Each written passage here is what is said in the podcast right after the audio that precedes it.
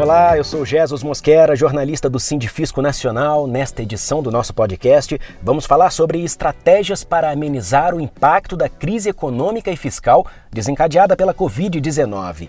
Essas estratégias se traduzem em 10 propostas tributárias emergenciais elaboradas pelo Sindifisco em conjunto com outras cinco entidades sindicais. Para comentar o assunto, está aqui com a gente mais uma vez o nosso presidente Kleber Cabral, a quem eu agradeço pela presença e pergunto primeiramente sobre as linhas gerais dessas propostas. Quais foram as premissas que balizaram sua construção?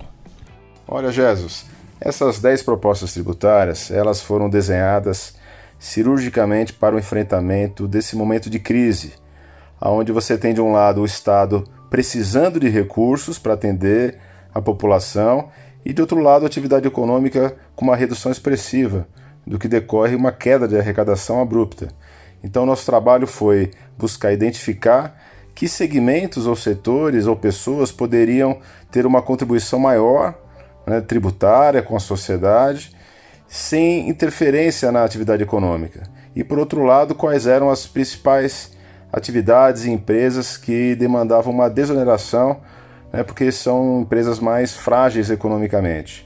Então, a partir daí, nós desenhamos três propostas de desoneração e sete propostas que aumentam a carga tributária, mas com esse cuidado de alcançar segmentos de pessoas né, que ou porque possuem riqueza acumulada ou porque as suas atividades econômicas não serão atingidas ou serão porventura até incrementadas durante essa crise.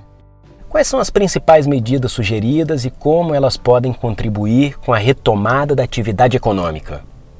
Em resumo, há um incremento de arrecadação sobre as instituições financeiras, um aumento de alíquota de SSLL, de COFINS, sobre as receitas financeiras de investimentos, de fundos, tesouro direto.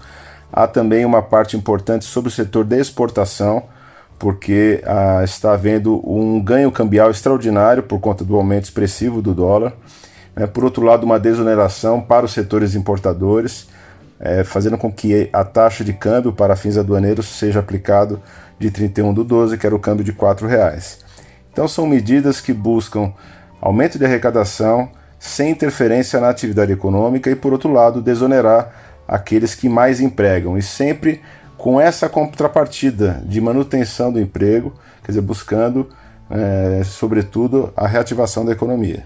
Um dos itens se refere à isenção de tributos para empresas do Simples Nacional. Recentemente, o Comitê Gestor do Simples apresentou algumas medidas nesse mesmo sentido, mas eu gostaria de saber qual a diferença em relação ao que vocês estão propondo. Esse é um item muito relevante de desoneração das micro e pequenas empresas. É, nós colocamos ali requisitos cirurgicamente apontados para alcançar quem realmente precisa. Então não são todas as empresas do Simples, mas são aquelas com faturamento até 1,2 milhão por ano. Né? E, e, tem duas condicionantes. Precisa haver queda do faturamento de 20% ou mais e a isenção está limitada ao valor da folha de salários, justamente para beneficiar aqueles que mais empregam. E há essa contrapartida, que é a manutenção do emprego. É, aquela decisão que houve do Comitê Gestor do Simples, que simplesmente suspendeu por seis meses os pagamentos dos tributos, é, nós entendemos aquilo um equívoco, porque primeiro tratou né, de maneira igual quem precisa e quem não precisa. Né, e nós estamos num momento de, de, muita carência de recursos, então eles precisam ser destinados de maneira muito inteligente, muito habilidosa. E também não colocou ali nenhuma contrapartida. Então nossa proposta era é de, de benefício para esse grupo de empresas, mas com a contrapartida de manutenção dos empregos. Outro item desse pacote de propostas emergenciais é o empréstimo compulsório, inclusive previsto na Constituição de 88 como modalidade tributária. O empréstimo compulsório estava, vamos dizer assim, adormecido. Mas agora apareceu da noite para o dia como uma carta na manga na tentativa de resolver a crise. Eu gostaria que o senhor comentasse esse item em específico, mas no contexto das discussões acerca da reforma tributária no Congresso Nacional. Jesus, nós deixamos claro no documento que essas medidas emergenciais elas não dispensam de forma alguma as alterações estruturais no sistema tributário brasileiro. Não dispensa as discussões que estão sendo feitas em torno de reforma tributária, a questão de tributar lucros e dividendos, de colocar esses valores numa tabela de imposto de renda progressiva, vários outros elementos de discussão tributária precisarão ser feitos, mas buscando apontar para soluções de curto prazo, nós buscamos sim utilizar empréstimos compulsórios. É a medida prevista na Constituição exatamente para casos de calamidade pública, como a que nós estamos vivendo. Ela dispensa os prazos de noventena e, e não está submetida ao princípio da anterioridade. Né? Uma alteração, por exemplo, no imposto de renda só teria feito em 2021.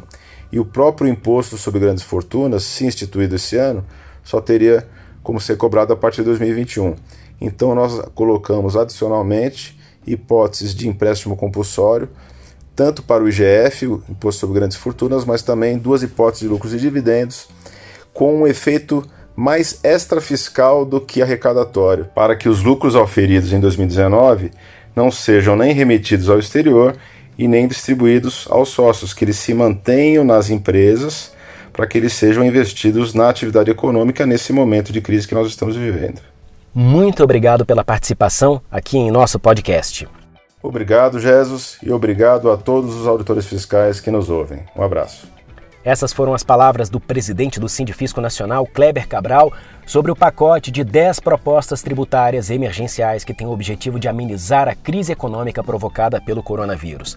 Essas propostas estão em um documento assinado por seis entidades sindicais: Sindifisco Nacional, Anfip, Febrafit, Fenafim, Fenafisco e Unafisco Nacional.